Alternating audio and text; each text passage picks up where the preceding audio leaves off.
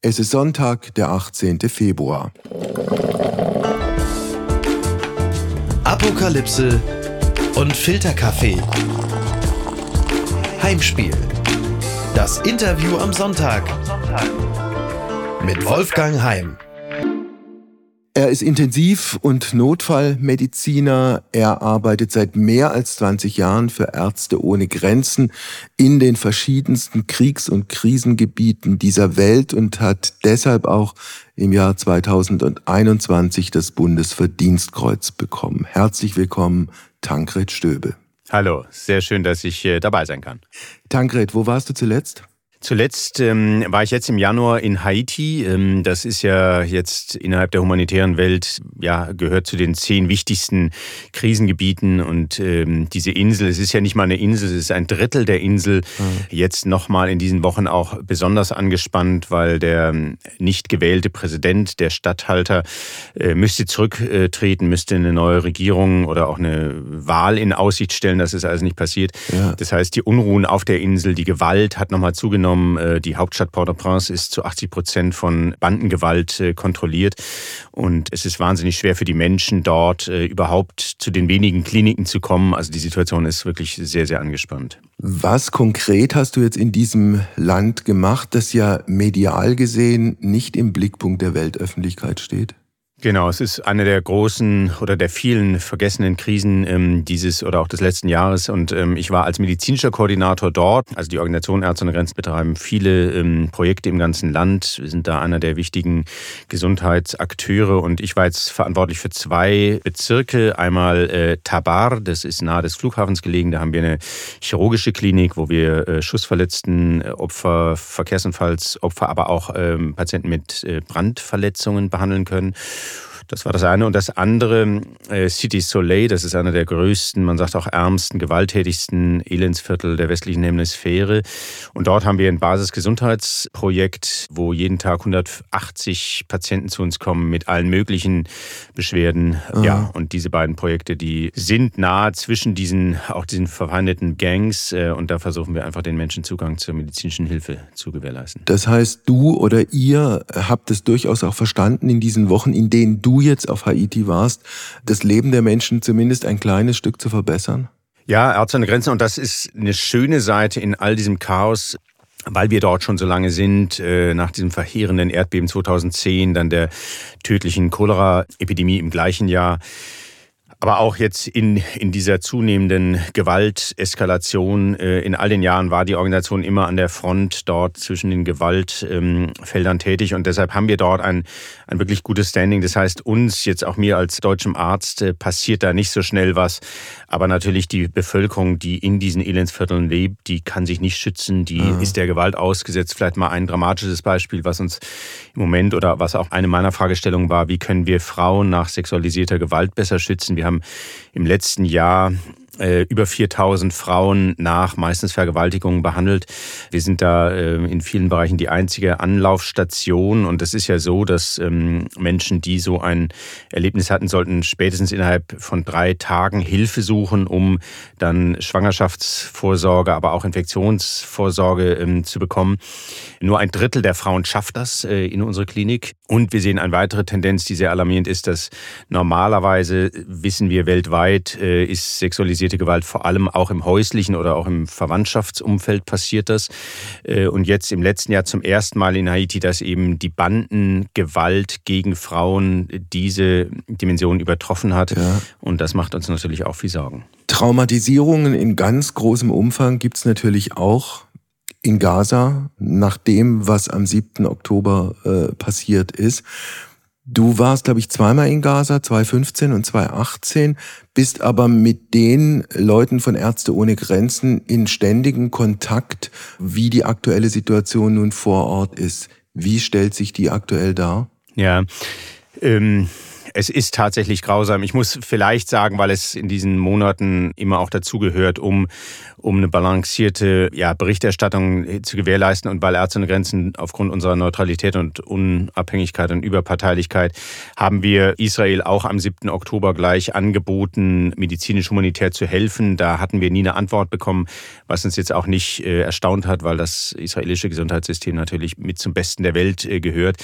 Also da äh, haben wir natürlich, sind wir in voller Anerkennung dieser grausamen Überfälle am Beginn dieser Eskalation jetzt. Aber wir sehen eben jetzt in den Wochen und Monaten seither, dass vor allem die Zivilbevölkerung in Gaza ähm, dramatisch ja, äh, leiden muss. Äh, wir haben bald 30.000 Tote in Gaza und das sind Zahlen, die ähm, natürlich äh, kann im Moment kaum was verifiziert werden in Gaza, obwohl wir ja. nationale und internationale äh, Mitarbeitende dort haben. Es ist einfach unerträglich und jetzt ähm, aktuell sehen wir in Rafah sollen jetzt die Menschen wieder weg, wo sie ja die letzten Monate immer hin sollten. Aber es gibt überhaupt gar keine Pläne, es gibt überhaupt keine Infrastruktur weiter im Norden, wo diese Menschen jetzt hinkommen können. Also die deutsche Außenministerin Annalena Baerbock hat im Hinblick auf die bevorstehende Bodenoffensive der Israelis in Rafah gesagt, das sei eine humanitäre Katastrophe mit Ansage. Ist es so? Das ist es. Und was ja bestürzend ist, dass alle wichtigen politischen Einflussnehmer der Welt. Du hast die deutsche Außenpolitik benannt. Das Gleiche gilt ja für die Amerikaner, die am meisten Druck ausüben können.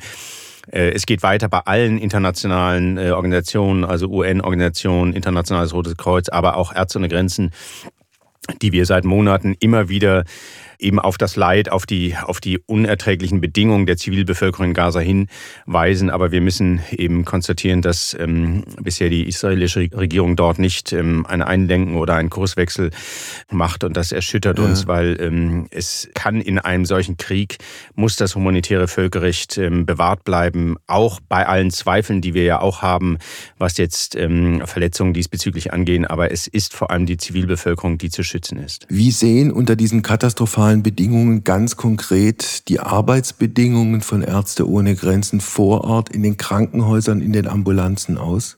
Ja, vor dem 7. Oktober hatten wir etwa 300 Mitarbeitende ähm, aus Gaza, Palästinenser und ungefähr 20 bis 30 internationale Expertinnen und Experten im Gaza. Und die Palästinenser sind auch fast noch alle da. Die arbeiten auch in verschiedenen Kliniken äh, im gesamten Gaza, trotz äh, Verluste. Also es sind auch einige Ärzte, äh, Pflegende umgekommen jetzt in den letzten Monaten. Ähm, die arbeiten zum Teil weiter. Das internationale Personal haben wir immer wieder austauschen müssen, weil sie wenn sie in Gaza sind, praktisch pausenlos durcharbeiten und dann nach wenigen Tagen dann auch ausgewechselt werden müssen, weil sie einfach so erschöpft sind. Und wir versuchen immer wieder jetzt vor allem natürlich auch im Süden äh, mit verschiedenen Krankenhäusern, die es dort noch gibt, zu kooperieren. Und jeden Tag, wenn, wenn wir sozusagen sagen, okay, jetzt kooperieren wir mit dem einen oder dem anderen Krankenhaus, dann müssen wir das am nächsten Tag schon wieder revidieren, weil dann die Sicherheitslage wieder anders ist und mhm. wir in mhm. diesem Krankenhaus nicht mehr arbeiten können. Aber da geht es dann natürlich um Schwerverletztenbehandlung, um chirurgische Maßnahmen, um Wundnachsorge, um chronische Erkrankungen, Diabetes, Hochdruckerkrankungen irgendwo auch noch mit zu behandeln. Aber natürlich unter allerschwierigsten Bedingungen, was die Sicherheit angeht, ja. unter allerschwierigsten Bedingungen, was die medikamentöse Versorgung angeht, unter unzumutbaren Bedingungen, was es heißt, Schmerzmittel aufteilen zu müssen, Narkosemittel nicht genügend zu haben. Und das sind Situationen, die wir uns in Deutschland nicht vorstellen wollen, weil wir unter solchen Bedingungen hier natürlich nicht medizinisch arbeiten würden. Das heißt, ihr müsst dann auch möglicherweise ohne Narkose operieren und vielleicht sogar amputieren. Ja, immer wieder kommt es vor, dass eben medikamentöse Engpässe so sind, dass die Ärztinnen und Ärzte vor Ort äh, vor der Entscheidung stehen, was machen wir.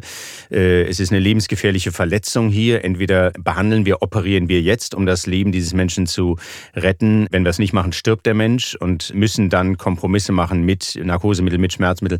Und das allein ähm, erleben wir bei Ärztinnen und Grenzen in den extrem seltensten Fällen weltweit. Eigentlich arbeiten wir so nicht, weil wir natürlich unsere medizinischen, ethischen ethischen Grundsätze haben. Und zum Beispiel in Haiti wäre sowas nicht denkbar. Da ist unsere medizinische und medikamentöse Ausstattung so gut, dass wir sagen können, jeder der dort operiert wird, wird nach besten Standards äh, operiert und, mhm. und behandelt und natürlich äh, schmerzfrei. Das heißt, es sterben in Gaza in den Krankenhäusern, in den Ambulanzen auch Menschen, die unter in Anführungsstrichen normalen ärztlichen, medizinischen Bedingungen gerettet werden könnten? Ja, und sie sterben natürlich auch davor. Wir sehen immer wieder, dass Menschen es gar nicht in die Kliniken schaffen, weil die Zufahrtswege ähm, nicht da sind, dass die Kampfhandlungen so aktiv sind, dass die Menschen sich nicht trauen, zu den Krankenhäusern zu kommen.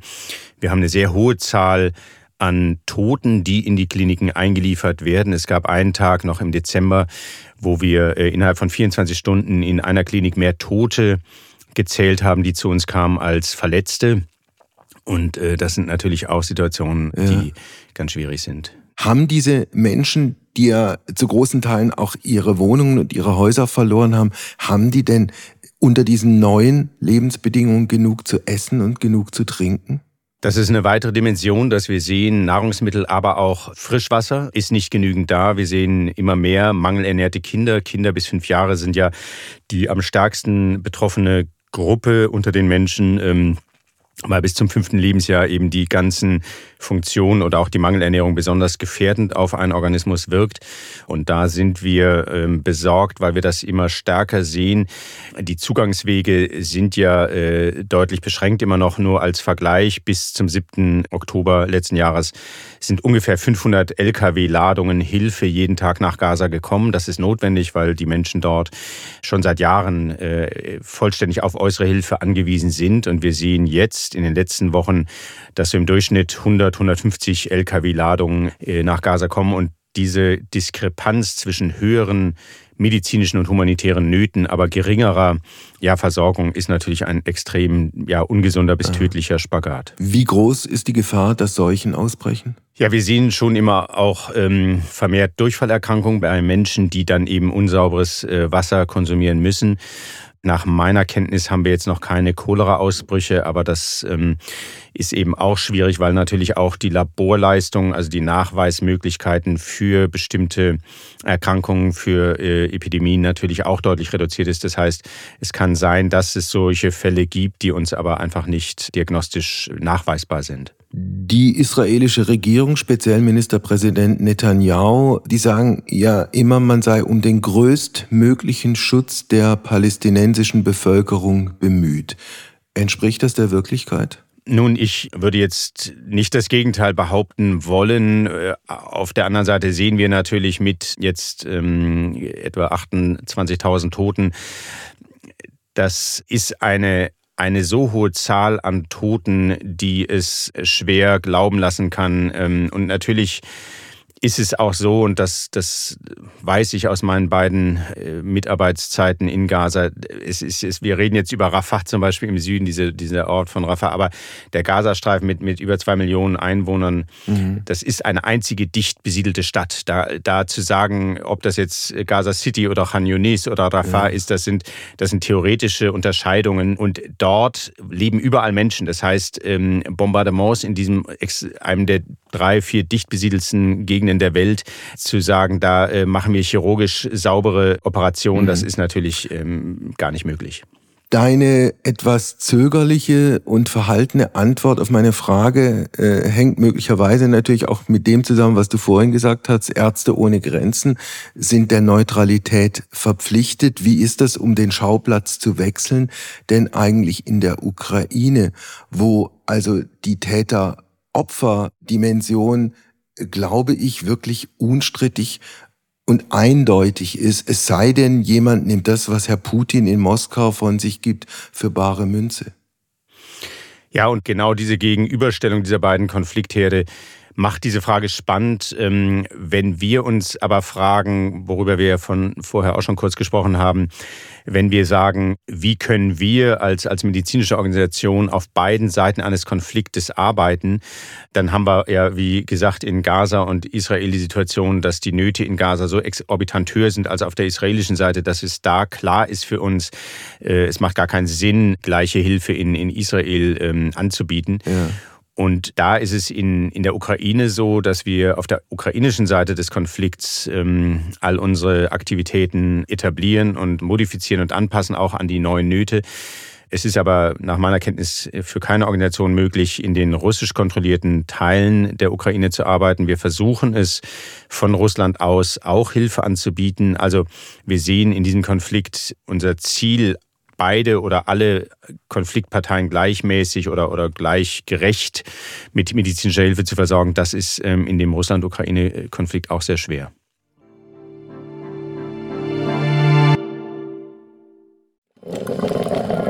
Werbung. Mein heutiger Werbepartner ist Clark. Ich verbringe viel zu viel Zeit am Telefon, am Handy. Und wenn ich auf meine äh, Anzeige was die Bildschirmzeit angeht, starre, dann starre ich entsetzt so lange darauf, dass die Bildschirmzeit noch länger wird. Was nutze ich denn eigentlich? Also bei mir so in erster Linie sind es dann doch wirklich äh, Nachrichtenseiten. Ich daddel gar nicht auf dem Handy, aber ich bin natürlich dann auch recht viel äh, zum Beispiel auf den Musikseiten, aber meistens informiere ich mich oder ich werde informiert und bin sehr viel äh, in den Messenger-Diensten, wo mir dann Freunde und Bekannte schreiben, was ich alles wieder verpasst habe, was ich alles noch machen muss und was ich alles wieder nicht auf die Reihe gekriegt habe. Und da kommt Clark ins Spiel, denn Clark organisiert mein Leben ein kleines bisschen besser. Mit Clark hast du nämlich alle deine Versicherungen im Blick und musst nicht ständig in verschiedenen Apps nachschauen, wann die nächste Kündigungsfrist ist, ob dein Schaden übernommen wird oder an wen du dich wenden kannst. Und hätte ich mal Clark benutzt, dann hätte ich nicht vor zwei Wochen Flatterband an meinem Auto gehabt. Äh, mehr sage ich dazu nicht. Mit deiner Unterschrift bei der Anmeldung wird Clark dein neuer Versicherungsmakler. So können sie deine Interessen gegenüber den Versicherungsgesellschaften vertreten und dir einen digitalen Service mit allen Vorteilen anbieten. Das Maklermandat greift für alle deine Versicherungen, die du in der Clark-App angibst und hochlädst. Du kannst natürlich jederzeit und kostenfrei deine Vollmacht zum Maklermandat widerrufen. Vergiss also das mühselige Suchen Suche nach deinen Policen und manage deine Versicherung digital on the go 24-7. Ach Gott, ja, das wäre so schön. Das muss man machen. Das ist fantastisch. Das könnte mein Leben so deutlich erleichtern. Hol dir ein Upgrade mit Clark. Also Clark spendiert allen HörerInnen einen Shopping-Gutschein von bis zu 30 Euro. Einfach die Clark-App runterladen oder direkt auf die Website gehen.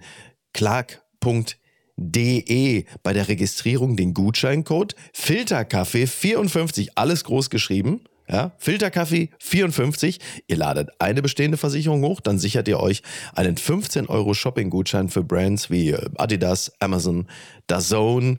Und bei zwei Versicherungen, da sind es sogar ganze 30 Euro. Also probiert die Clark-App doch selbst einmal aus. Und jetzt weiterhin viel Spaß mit der heutigen Folge.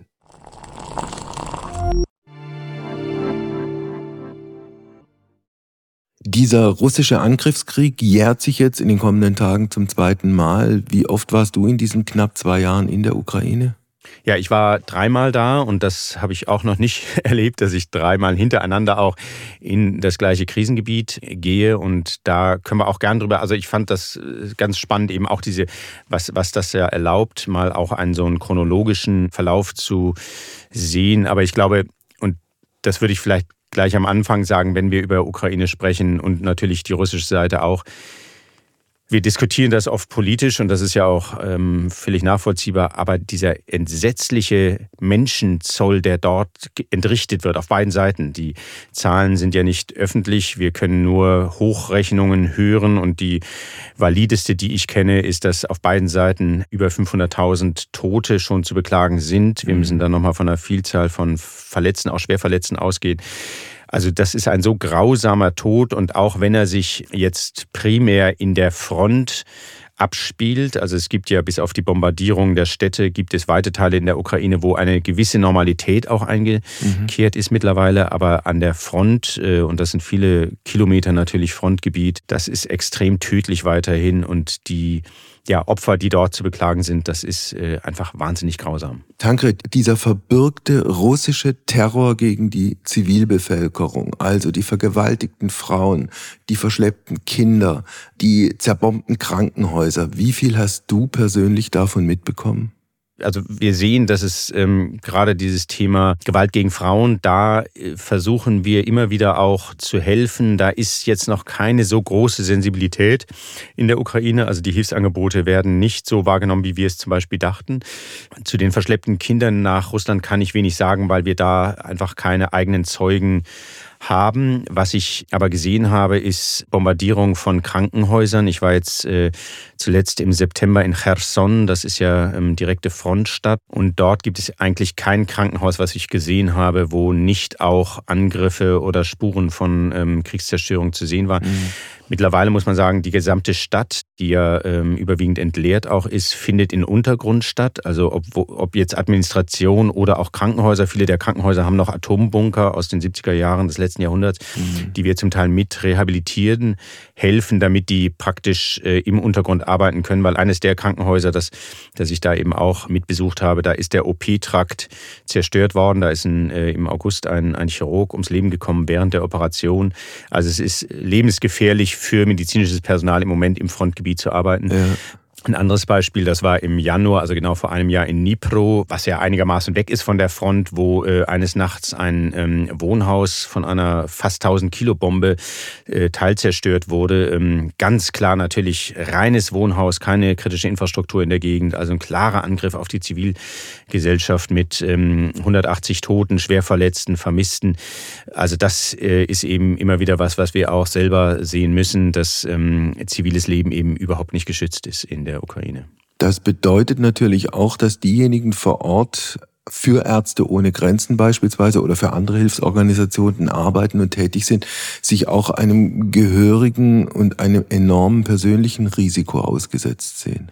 Ja, auf jeden Fall. Auf der anderen Seite, und das ist jetzt mal vielleicht auch eine gute Nachricht äh, von einem Teilaspekt, dass es jetzt für zumindest die Menschen, die mit uns arbeiten, wir haben so zwischen 600 und 800 Mitarbeitende, sowohl ukrainische wie internationale in der Ukraine seit Beginn dieser Eskalation im Februar 22, haben wir jetzt keine eigenen Opfer zu beklagen.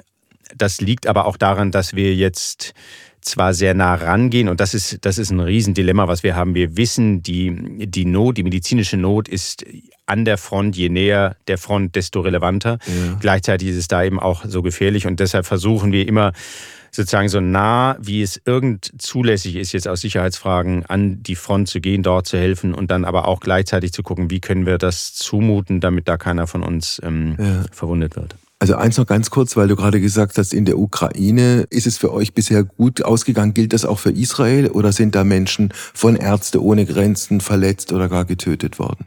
Ja, in Gaza sind äh, immer wieder Ärzte in den Krankenhäusern durch Bombenzerstörung ähm, ums Leben gekommen. Also da haben wir Opfer zu beklagen in Gaza. Und Gaza, ich habe letztens die Formulierung gehört, Gaza ist der unsicherste Ort im Moment für Zivilisten auf dieser Welt. Und als es jetzt darum ging im Januar, wo, wo geht mein nächster Einsatz hin, da war zum Beispiel meine Frau ganz klar, die sagte, du kannst überall hingehen, aber nicht Gaza. Und dann mhm. gab es neben Haiti das Angebot, entweder nach Israel und Westjordanland, also nicht Gaza zu gehen, aber da war sie klar, nee, geh mhm. lieber nach Haiti, obwohl das jetzt auch nicht sehr sicher ist. Wenn du deine Frau ansprichst, Beziehungs- und familienfreundlich sind Einsätze für Ärzte ohne Grenzen und du kommst, glaube ich, auf deutlich mehr als 20 Einsätze in mehr als 20 Jahren. Familienfreundlich, beziehungsfreundlich ist das nicht unbedingt. Ist es nicht. Ähm, es ist jedes Mal eine Zumutung für die Familie. Wir reden natürlich sehr viel darüber.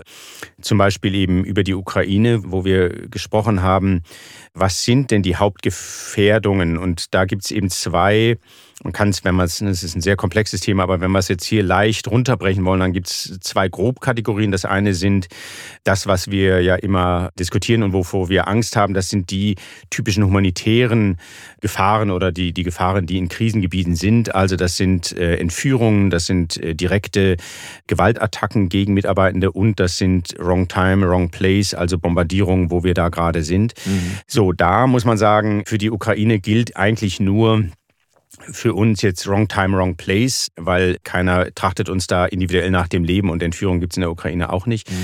Die zweite Kategorie, das sind alles Dinge wie zum Beispiel Verkehrsunfälle. Das Allergefährlichste weltweit für humanitäre und auch Entwicklungshelfer ist, auf der Straße unterwegs zu sein, weil die Straßen in diesen Ländern in der Regel die höchsten Gefahren bergen mhm. oder aber auch schwere Erkrankungen. Das können ganz banal Herzinfarkte sein, die natürlich auch hier stattfinden können in Deutschland, aber dann schwere Malaria, Dengue, andere Erkrankungen. Mhm. Auch das findet eigentlich in der Ukraine nicht statt. Das heißt, wenn wir es wirklich sozusagen rational runterbrechen, ist die Ukraine jetzt für Helfer gar nicht so gefährlich, aber das ja. ist natürlich im krassen Widerspruch zu dem, was jeden Tag in den Medien auch berechtigt natürlich vermittelt wird, dass ja. das ein sehr, sehr tödlicher Konflikt ist. Was von all dem, was du gerade geschildert hast, hast du selbst persönlich schon erlebt? Also in wie viele gefährliche Situationen bist du gekommen? Welche Krankheiten äh, hast du dir irgendwann und irgendwo eingehandelt?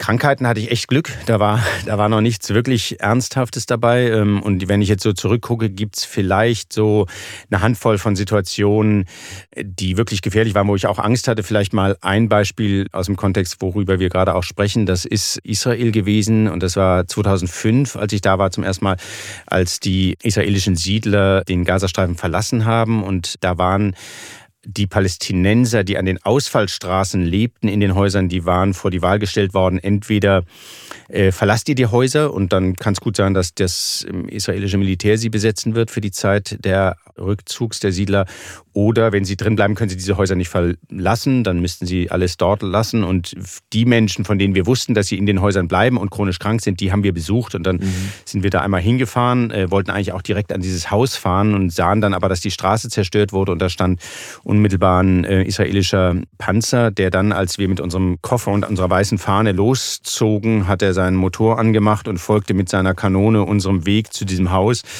Und das war so eine Situation, wo ich wusste, ähm, mhm. ich habe hier keine Sicherheit, aber es ist gut gegangen. Wir, ja. sind, wir sind gut rein und wieder rausgekommen. Mir fällt gerade eine andere Geschichte ein, die hast du mir erzählt, als wir das letzte Mal miteinander gesprochen haben. Das war ein Einsatz in Afrika, genauer gesagt in Sierra Leone, und da ging es um Ebola-Patienten. Was war damals? Ja, Ebola ähm, 2015, 16 war ja in Westafrika, also wir kennen viele seit 40 Jahren, 50 Jahren kennen wir Ebola-Ausbrüche, vor allem in der, in der Demokratischen Republik Kongo und in anderen Ländern. Aber mhm. in diesen drei westafrikanischen Ländern, Liberia, Sierra Leone und Guinea, gab es das nicht. Und dort gab es dann Zehntausende Infizierte und auch über 10.000 Tote. Und es gab zu dem Zeitpunkt eben weder einen Impfstoff noch ein, eine Behandlungsmöglichkeit, also ähnliches wie wir es von Corona wissen, aber mit dem großen Unterschied, dass Ebola eben sehr tödlich war. Zu dem Zeitpunkt 60 bis 90 Prozent der Infizierten sind gestorben. Das heißt, unser Behandlungszentrum, was wir dann in der Hauptstadt von Sierra Leone in Freetown aufgemacht haben, mit drei Behandlungszelten und ich war zuständig für das Intensivbehandlungszelt. Das heißt, alle Patienten, die wir dort hatten, die waren natürlich schwerst Ebola krank und da war es für uns einfach die große Herausforderung, Herausforderung neben natürlich primär diesen Menschen zu helfen, wo mhm. wir wenig in den Händen hatten, ähm, uns zu schützen. Das heißt, der Ankleid- und Auskleidevorgang war extrem ähm, ja, wichtig, dass wir uns da nicht mit diesem Virus infizieren. Das heißt konkret, wie lange hat sowas dann gedauert? Naja, wir haben unter Aufsicht uns angezogen, wir mhm. mehrere Lagen Schutzkleidung und es durfte eben wirklich kein Quadratzentimeter Haut übrig bleiben. Anders als Corona, wo das ja über die Luft übertragen wird, ist Ebola äh, eine Schmierinfektion. Das heißt, es bedarf tatsächlich des Körperkontakts. Dann aber auch mit Schutzbrillen. Also es muss, wir mussten wirklich komplett verpackt sein. Und das Gefährliche war jetzt gar nicht das Anziehen oder dann auch in diesen Zelten mit den Patienten zu arbeiten, sondern mhm. tatsächlich der Auskleidevorgang, um dann, wo wir wussten, wir sind von oben bis unten Ebola sozusagen kontaminiert. Ähm, und diese einzelnen Lagen dann nacheinander abzulegen. Jedes Mal wurde jede Lage mit Chlor eingesprüht. Also wir standen da in so einer Wanne. Und unter Aufsicht auch, dass wir, da gab es einen speziellen Algorithmus, wie wir uns dann auskleiden mussten. Ja. Ähm, und nach einer Stunde musste es auch sein, weil wir so viel geschwitzt hatten. Wir hatten dann immer ein, zwei Liter äh, Schweiß in unseren Gummistiefeln. Ähm, und dann mussten wir auch raus nach einer Stunde, weil wir wussten, Konzentration geht runter und jetzt müssen wir raus und uns erholen. Ja, und man kommt, wenn ich mich auch da richtig erinnere, in Situationen, die, die schön und schrecklich gleichzeitig sind. Also du hast erzählt von einem Mädchen, das du oder das ihr retten konntet, aber die Mutter hat es nicht geschafft und ist verstorben. Ja, das äh, unvergesslich. Mariato hieß sie, sechs Jahre. Ähm, und sie kam, und das war so das Prozedere, die kam immer in, den, ja, in diese Triage-Sache, wo wir natürlich auch schon Abstand hielten und wo sie mit ihrer Mutter kam. Mariato lag schon fast komatös, schläfrig in den Armen der Mutter. Die, der Mutter schien es gut zu gehen. Und beide haben sich dann im Test als Ebola-positiv herausgestellt. Wir haben dann beide auch aufgenommen. Und das Problem war, die Mutter hat sich dann sehr schnell verschlechtert gesundheitlich, weil, und das war natürlich auch tragisch, die Mutter war schwanger im sechsten Monat. Und wir wussten zu dem Zeitpunkt, dass schwangere äh, Mütter eigentlich nie eine Überlebenschance haben. Die ist dann eben auch verstorben. Wir konnten es schaffen, dass Mariato den Tod nicht direkt mitbekam. Ja, und dann habe ich äh, irgendwie natürlich wissend über dieses grausame Schicksal alles getan mit Abendlieder vorsingen und so weiter. Mhm. Und dann hat die ist tatsächlich Mariato überlebt und dann haben wir ihr frische Klamotten eingekleidet und konnten, und das war auch was Gutes, was wenige auch erreicht hatten, es war möglich, dass ein Großvater und ein Onkel von ihr auch ähm, überlebt hatten und auch das selten bereit waren, sie wiederzunehmen, weil das gab mhm. dann für viele Überlebende, waren sie so ja äh, fast verhext gesehen in dem Land, dass mit den Menschen keiner was zu tun haben wollte. Also ja. insofern hatte sie Glück. Das heißt, ihr kommt immer in Situationen, wo plötzlich ein Gefühl, zwangsläufig ein Gefühl von Ohnmacht entsteht, weil man helfen will, aber nicht helfen kann. Anderes Beispiel, Türkei, dieses furchtbare Erdbeben. Ihr seid vor Ort. Ihr bedeutet natürlich immer auch, auch andere Helfer und Helferinnen, die tolle Arbeit machen.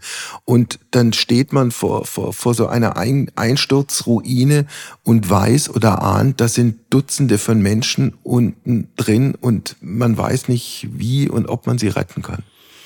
Ja, genau, dieses Ohnmachtsgefühl ist ein elementares ja, Nebenprodukt oder, oder Begleiterscheinung der humanitären Hilfe, ähm, dass ja immer in solchen existenziellen Krisen die Hilfe viel geringer ist als ähm, das, was nötig wäre. Das heißt, diese Frustrationstoleranz, die muss ich mitnehmen und sie darf mich nicht lähmen. Im Gegenteil, und wenn wir es umdrehen, sagen, okay, ne, das Glas ist weniger als halb voll. Wenn ich es mir von schräg unten angucke, dieses Glas, und sage, warum ist es denn vielleicht sogar doch halb voll, dann ist es eben zu sagen, okay, ich komme eben aus dieser Ohnmacht, die ich jetzt hier in Berlin vielleicht habe, wenn ich vor dem Fernseher oder im Radio sitze und mhm. höre, wo irgendwo was Schlimmes passiert und so wenig hier tun kann, wenn ich dann als tätiger Mensch dort in diese Krisengebiete komme, kann ich zumindest jeden Abend ähm, sagen, ich habe äh, sehr viel mehr als nichts gemacht und das ist dann wieder auch das Gute. Ja. Wie kriegst du eigentlich diesen Wechsel hin? Also du bist in Einsatz in einem, in einem äh, fürchterlichen Gebiet, wo Menschen unter schrecklichsten Bedingungen leben und dann kommst du in unsere äh, zivile Wohlstand Wohlstandsgesellschaft und Wohlstandskultur zurück? Entwickelt man da im Lauf der Jahre, weil du halt schon so viele Einsätze auch gemacht hast, äh, eine gewisse Routine darin? Ja und nein. Und ähm, ich bin ja gerade wieder in so einer Übergangsphase. Natürlich habe ich vor langer Zeit schon kapiert, ich darf hier keine sagen wir mal, freundliche, achtsame Übergänge von mir oder von meinem Umfeld erwarten. Ja, das ist, mhm. das ist tatsächlich so ein bisschen Softwarewechsel und ne, eine Diskette raus oder ein, ein USB-Sticks rein und das andere wieder raus. Ähm, was schon auch immer wieder und wo ich auch jedes Mal natürlich baff bin, wenn ich dann so, wenn es dann ganz konkret wird, ne, mhm. ne, wenn ich dann höre, wie sich beim Mittagstisch welche unterhalten, wirklich in so einer existenziellen ähm, Stimmung, ja, welche Art von Soßen sie jetzt essen und mögen und nicht mögen, wo ich gerade aus Haiti komme, wo es einfach viel zu wenig Essen gibt, so. Ne? Mhm. Ne? Und das dann so in diesem direkten wenige Stunden Wechsel, da merke ich dann wieder oder natürlich auch die Diskussion, die wir hier deutschlandweit manchmal haben, wo ich auch denke, das wird jetzt hier extrem heiß diskutiert, aber ist das wirklich unser Problem? Ja. Wäre es an dieser Stelle nicht vielleicht besser, nochmal ein paar grundsätzlichere Probleme zu diskutieren? Ja. Ähm, also da haben wir natürlich hier oft eine Binnenkultur, wo ich sage, ja, klar, wir können es uns leisten, sowas zu diskutieren, aber wenn wir da, und das ist dann auch wieder das Gute, wo ich eben merke, ich, für mich ist so, eine, so ein humanitärer Einsatz immer auch so wie so eine ein Eichgewässer. Ja, ich werde neu geeicht und werde nochmal sozusagen ausgerichtet, was ist eigentlich eine normale Wassertemperatur und die ist halt vielleicht eben nicht 36 Grad, sondern die kann auch mal äh, 14 Grad sein und ähm, da mein eigenes ärztliches und menschliches neu austarieren, wo ich merke, das tut mir immer gut. Das heißt, ein Land, in dem man leidenschaftlich über die Subventionierung von Agrardiesel diskutiert, dem geht es eigentlich so schlecht nicht. Ja, und das ist eben ganz schwer jetzt darauf zu sagen, ja, so ist es, ne, weil ich natürlich, ähm, wenn ich mich in das Themengebiet äh, Landwirtschaft in Deutschland einarbeite, was ich jetzt als Arzt vielleicht nicht primär äh, muss, aber gibt es hier ja berechtigte ähm, Sorgen. Aber wenn dann, wenn dann monatelang demonstriert wird, äh, gestreikt wird auf allen Ebenen in diesem Land, wo ich mhm. auch manchmal denke, warum schaffen wir es nicht, konstruktiver Lösungen zu finden? Ja, und nicht nur für dieses Land. Also mein, mein humanitärer Anspruch ist ja in Deutschland, äh, auch wenn das äh, intern oft anders gesehen wird, äh, global gesehen leben wir natürlich hier in einem extrem reichen, gut ausgestatteten, wahnsinnig schön funktionierenden Land. Mein Anspruch ist dann eher, dass ich sage, was kann dieses Land vielleicht auch noch global mehr schaffen, um in diesen Krisen, die wir hier gerade diskutieren, vielleicht noch mehr auch Hilfe zu mobilisieren. Mhm weil das bedarf es. Äh, wir sehen, und diese Krisen, die wir hier diskutieren, sind ja genau Krisen, die auch zeigen, die Kriegsparteien oder Konfliktparteien schaffen es aus eigener Kraft nicht, Lösungen zu finden. Mhm. Es ist dort, aber das ist natürlich politische Aufgabe, dort äh, Lösungen zu finden. Was würde dir da spontan einfallen, wenn du sagst, wir als wohlhabende Gesellschaft sollten vielleicht uns ein bisschen mehr einbringen, a, was die konkrete Hilfe angeht, aber B möglicherweise auch zur Lösung von lang andauernden Konflikten beizutragen? Ja, als, als humanitärer Arzt muss ich aufpassen, weil das natürlich vor allem politische Forderungen sind. Aber okay. ich, ich sage es jetzt mal als, als Tankred Stöbe, äh, der eben in, in vielen Kriegen war. Und ich glaube, das, das ist jetzt auch gar nicht so kryptisch, ne? das ist fast schon Binsenweisheit. Aber ich glaube, was, was jetzt äh, Ukraine und Gaza zeigen, ist ja, dass ein Krieg, der einmal losgetreten ist, der nicht verhindert wurde, äh, ist ganz schwer wieder einzufangen. Und das tödliche Leid, was dort Zehntausende dann betrifft, das ist eigentlich nur durch äh, Vorbeugung und eben nicht Krieg, also Vorbeugung beziehungsweise, dass es eben nicht zum Krieg kommt, das ist eine, eine Maxime, ähm, die ist eine Lehre. Eine andere wäre, dass geguckt wird, wenn irgendwo chronisch schwelende Konflikte sind. Und, und äh, das ist natürlich zwischen Palästinensern und Israelis auch seit Jahrzehnten, dass es dort einfach stär viel stärkere politische Lösungsansätze braucht. Und das gilt natürlich auch für, für sehr viele chronische Konflikte. Da habe ich den Eindruck, äh, solange es eben nicht Krieg ist, wird das auch gerne vergessen. Mhm. Aber auch da müsste eben viel mehr politisches Engagement sein. Wie kriegst du es eigentlich für, für dich im Alltag hin? Also die vielen Einsätze für Ärzte ohne Grenzen. Du hast ja auch einen Brotberuf als Intensiv- und Notfallmediziner an einem Berliner Krankenhaus. Ja, ich ähm, ich lebe diesen Spagat und ich mag ihn eigentlich auch. Also ich bin ja auch gerne Intensiv- und, und, und Notarzt in Berlin und arbeite dort nach aktuellen Standards. Äh, mir ist es schon wichtig, auch jeweils einen Fuß in der modernen Medizin zu haben, ähm, aber dann eben auch immer wieder zu gucken, okay, und, und das sehe ich ein bisschen symbolisch, nicht, dass ich das jetzt moralisch verstanden haben möchte, aber mhm. dass ich sage, die Freiheiten und die Möglichkeiten und die Kompetenzen, die ich hier erwerbe, die ähm, möchte ich eben gerne auch teilen in Kontexten, wo es einfach sehr viel nötiger ist. Ja. Lass uns ein paar Sätze noch verlieren über Ärzte ohne Grenzen. Ärzte ohne Grenzen ist die größte private medizinisch-humanitäre Hilfsorganisation der Welt. Korrekt? Ja, ist korrekt. Und das ist auch natürlich ein zweierlei Mandat. Auf der einen Seite können wir als Ärzte ohne Grenzen wirklich viel machen. Und ich bin immer wieder auch äh, begeistert, erstaunt, überwältigt zu sehen, wo wir gerade auch in akuten Krisen, wie schnell wir Hilfe, wie, wie schnell wir tonnenweise Medikamente, medizinische Hilfsgüter, Dutzende Expertinnen und Experten in jeden Winkel dieser Welt bringen können. Mhm. Also da können wir wirklich toll was machen. Auf der anderen Seite hatten wir immer den Anspruch auch zu sagen, wir sind die Ersten in einem Konflikt und die Letzten, die rausgehen. Und da sind wir mit dieser Größe und natürlich auch mit neuen, jungen Mitarbeitenden, die zu uns kommen, die manchmal so einen Respekt haben mhm. und dann vielleicht auch ja aus Respekt, vielleicht auch aus Sorge, Fehler zu machen, manchmal und das ist ganz schwer, das zu sagen, weil das natürlich äh, ne, dann aber eher ja vielleicht konservative, etwas ängstlichere Entscheidungen fällen in Gebieten, wo eben äh, und wir kommen nie darum herum, eben auch, ich sage es jetzt mal ganz banal, mutig und und risikoreich zu sein, um Menschenleben zu retten. Und dieser dieser Spannungs Bogen, eben auf der einen Seite alles zu tun, was wir, was ich auch will, was wir alle wollen, ne, dass keinem von uns irgendwas passiert, ähm, gesundheitlich und sicherheitsmäßig. Und auf der anderen Seite wirklich zu den Bedürftigen hinzukommen, dass wir diesen Spannungsbogen einfach jeden Tag neu auch austarieren. Ihr finanziert euch, glaube ich, zu 97 Prozent über private Spenden, seid aber gleichwohl auf die Kooperation, die Zusammenarbeit vor Ort angewiesen mit Behörden, mit Regierungsstellen, mit Militär. In welchen Fällen funktioniert das gut und in welchen Fällen gibt es Probleme? Ja, also das, das ist tatsächlich für jeden Konflikt und auch jetzt zeitlich neu anzugucken. Vielleicht eben aus aktuellem Anlass nochmal Haiti. Haiti wo eben alle qualifizierten Kräfte des Landes das Land verlassen, also von der Medizin, von Pflegenden, von Ärzten, aber eben auch Lehrer, aber eben auch Polizisten, ähm, die das Land verlassen. Das heißt, es gibt in Haiti viel zu wenig äh, Sicherheitspersonal, viel zu wenig nicht korrupte Polizei. Das heißt, für uns, wir können dort fast überall arbeiten in Haiti, aber das verhandeln wir dann eben mit den verschiedenen Banden. Und es funktioniert so gut, dass es tatsächlich beispielhaft ist, dass wir sagen, es ist diese verhandelte Sicherheit. Alle profitieren davon. Es sind Slums und vielleicht das Beispiel Brooklyn ist ein, ein Unterslum in City Soleil, wo allein 100.000 Menschen leben. Äh, und eine einzige Klinik gibt es dort, die wir dort betreiben.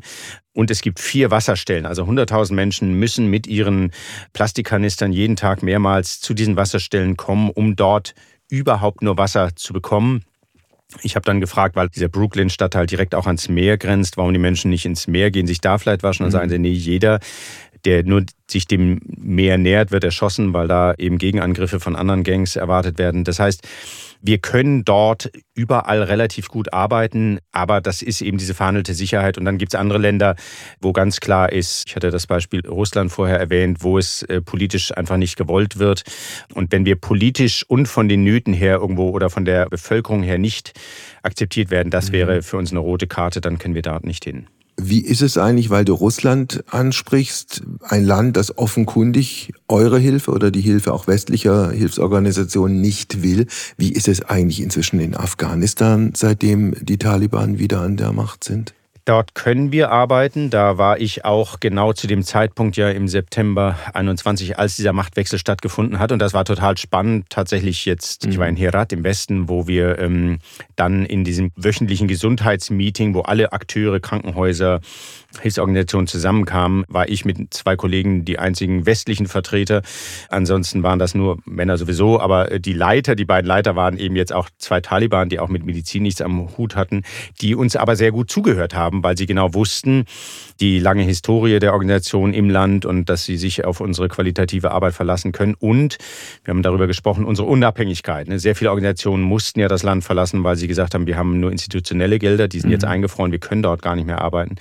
Das heißt, ja, wir können in Afghanistan arbeiten. Ähm, ein Dekret der Taliban, dass sie sagen, äh, es dürfen nur noch männliche afghanische Mitarbeiter arbeiten. Das ist schwierig, das müssen wir jeden Tag weiter verhandeln. Äh, wir mussten dann räumlich ja äh, unterscheiden jetzt in manchen Kliniken, dass wir sagen, äh, Männer arbeiten in diesem Behandlungsraum, mhm. Frauen eben auch Ärztinnen in dem, aber wir können weiterhin auch Afghaninnen einstellen. Aber das wissen wir eben nicht, ob das morgen noch geht, ob das übermorgen noch geht. Also das ist eines der großen Nadelöhre, wo wir nicht wissen, wie die Zukunft in Afghanistan sein wird. Und eine Prognose, in welche Richtung dieses Land weitergehen wird? Würdest du dir das zutrauen? Ja, also wir waren tatsächlich auch, ich möchte jetzt nicht sagen pessimistisch nach dem Machtwechsel, aber wir wussten ja, dass die Nöte nicht besser werden, aber dass eben sehr, sehr viele Hilfsorganisationen ähm, oder auch staatliche Gelder nicht mehr nach Afghanistan gehen und waren da doch sehr, ja, vorsichtig, mhm. pessimistisch oder, oder auch, auch besorgt, wie es sein wird. Auch Corona war damals noch im Land. Und äh, wir waren dann, mussten doch sagen, ja, die Afghanen und Afghanen, die sind halt seit Jahrzehnten so krisenerprobt, weil sie gar nicht anders können. Und die schaffen es doch irgendwo immer wieder weiter zu überleben. Und, und ein positiver Aspekt vielleicht auch noch, für die Sicherheit des normalen Menschen in Afghanistan hat sich die Situation ja verbessert. Es gibt keine Kämpfe mehr. Es gibt jetzt Angriffe auch auf medizinische Einrichtungen von radikaleren Gruppen noch als den Taliban. Also richtig sicher ist das Land auch nicht, aber für, für normale Menschen in Afghanistan, die können sich jetzt frei bewegen, die können auch wieder oder können leichter jetzt auch wieder Krankenhäuser aufsuchen. Mhm. Aber wir haben natürlich mit mangelernährten Kindern, mit Basisgesundheitsversorgung, aber auch schwereren, komplexeren Krankheitsbildern sehr viel zu tun und könnten uns da jeden Tag multiplizieren. Also das, ja. diese Diskrepanz zwischen Not oder Angebot und Nachfrage ist weiterhin ähm, dramatisch. Wie ist die Situation für die Frauen und für die Mädchen? Also Frauen, die vor den Taliban einen Beruf hatten und diesen Beruf auch ausgeübt haben, Mädchen, die vor den Taliban in die Schule gegangen sind? Ja, das ist schwierig und ähm, da haben wir jetzt als medizinischer Akteur ein bisschen Glück, weil eben die Medizin und auch wir als Ärzte ohne Grenzen ein bisschen ausgeklammert sind und dann hatten wir eben auch das Dilemma, dass wir uns überlegen mussten, wie gehen wir damit um? Sagen wir, okay, wir halten den Mund, weil wir können hier ganz gut arbeiten, können auch Ärztinnen, Pflegerinnen und so weiter einstellen. Oder in Solidarität mit anderen Organisationen, die das eben nicht können, müssen wir darüber was sagen. Wir haben uns entschieden, darüber auch auszusagen, das öffentlich zu machen. Es ist natürlich extrem schwierig in ganz vielen Bereichen außerhalb der Medizin, also in der Pädagogik, im Rechtssystem, im Journalismus, wo eben Frauen überhaupt nicht mehr arbeiten können. Und wir haben auch unter unseren eigenen Mitarbeitenden viele Gespräche, wo, wo mir mein, mein Kollege gesagt hat, ja, ich habe sechs Töchter. Was, die haben doch mhm. keine Zukunft in diesem Land. Das ist ganz schwer. Ich würde gerne am Ende unseres Gespräches mit was Positivem enden. Fällt dir spontan irgendein ein schönes Erfolgserlebnis ein, das sich bei dir eingebrannt hat? Irgendeine Begegnung, wo du im Nachhinein sagen würdest, da lohnt sich der ganze Aufwand und der ganze Stress? Ja, das ist, das ist wirklich auch in jedem Projekt und auch da vielleicht naheliegend nach Haiti nochmal zu gucken. Ähm, und das ist ja ein Land und ich habe mir tatsächlich mal die Zeit genommen, in die Geschichte von Haiti zu gucken in den letzten 500 Jahre, die wirklich nicht viel Licht zeigen, außer der schönen Tropenvegetation und Klima.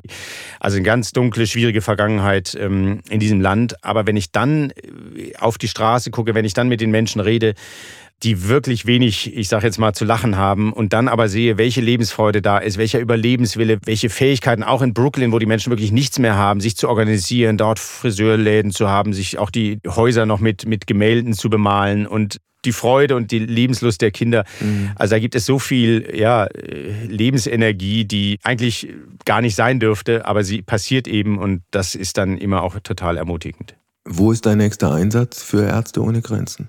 Das ist ja immer ganz kurzfristig. Also ich kann ungefähr ein, zwei Einsätze machen im Jahr, vielleicht jetzt im Sommer wieder und dann äh, spreche ich erst mit der Familie. Mhm. Wenn das irgendwie tolerabel ist, dann äh, mit dem Arbeitgeber, dann gucke ich, wie das äh, geht und dann äh, melde ich mich bereit und dann gucken die, ob es was gibt und dann geben sie mir ein Angebot. Das kann wieder Ukraine sein, kann Haiti sein, kann irgendwo anders sein. Ich danke dir für das Gespräch und alles Gute für dich und für deine Arbeit. Vielen Dank. Heimspiel. Apokalypse und Filterkaffee ist eine Studio Bummens Produktion mit freundlicher Unterstützung der Florida Entertainment. Redaktion Wolfgang Heim. Executive Producer Tobias Baukage. Produktion Hanna Marahiel. Ton und Schnitt Mia Becker. Buh, Stefanie Giesinger hier. Mit mir habt ihr nicht gerechnet, oder?